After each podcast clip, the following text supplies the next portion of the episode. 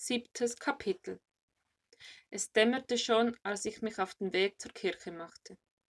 Leider hatte ich nicht gefragt, neben welcher Kirche der Mann wohnte, und entschied mich, in der Innenstadt zu beginnen. Wenn ich dort nicht fündig wurde, konnte ich immer noch zurück zum Bahnhof gehen und den Angestellten fragen. Insgeheim hoffte ich, dass das nicht nötig sein würde, nicht nur wegen des langen Umweges. Die Kirche lag im Stadtkern, ein prunkvoller gotischer Bau mit zwei Türmen. Um die Kirche herum ging es sternförmig in die Nebenstraßen, von denen es etwa fünf bis sechs gab. Mir sank der Mut. Hier gab es unendlich viele Wohnungen. Wo sollte ich anfangen zu fragen?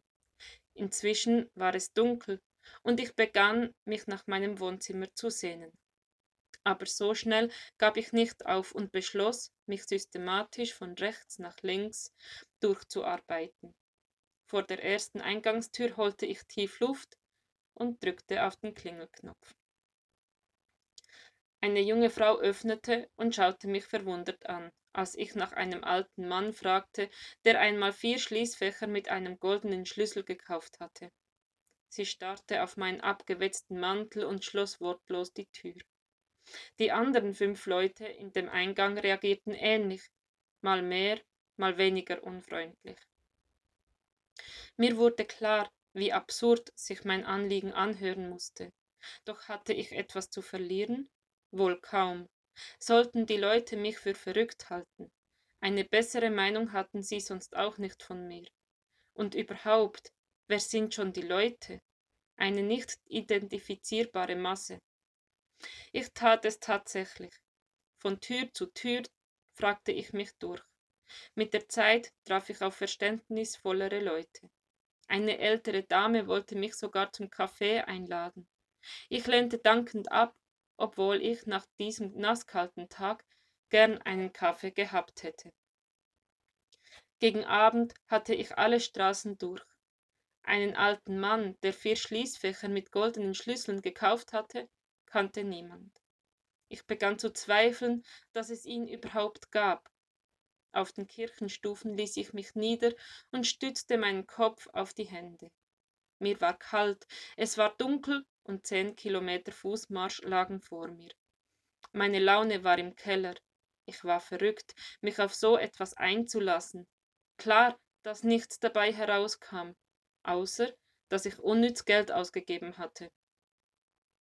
Bevor ich mich auf den Heimweg machte, wollte ich mich in der Kirche noch etwas aufwärmen. Darin war es auf jeden Fall windstill. Ich hatte Glück und sie war offen.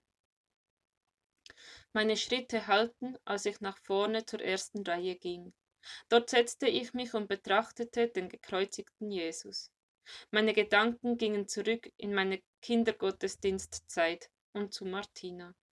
Wie es ihr wohl ging, ob sie immer noch jeden Sonntag den Kindern von Gottes Liebe erzählte. Eigentlich hätte ich mich gern mit ihr unterhalten.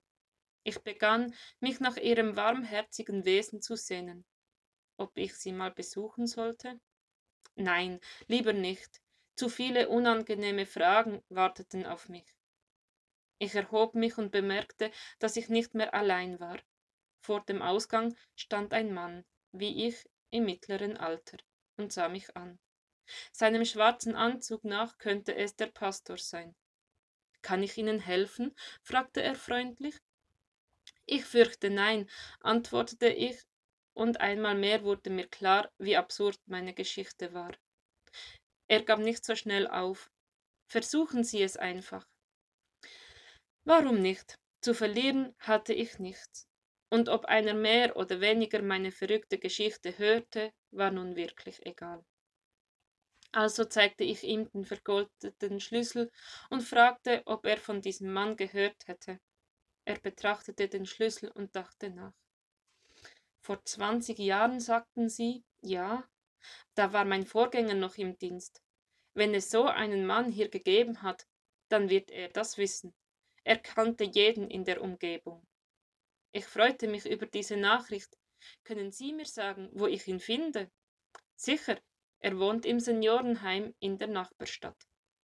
Bingo. Das Seniorenheim war an meinem, Wo war an meinem Wohnort, Morgen würde ich es aufsuchen und das Rätsel um diesen Schlüssel lösen. Ich bedankte mich und begab mich auf den Heimweg. Mit leichtem Schritt ging ich die zehn Kilometer zu Fuß, trotz der Kälte, Nässe, Dunkelheit und meinem leeren Magen.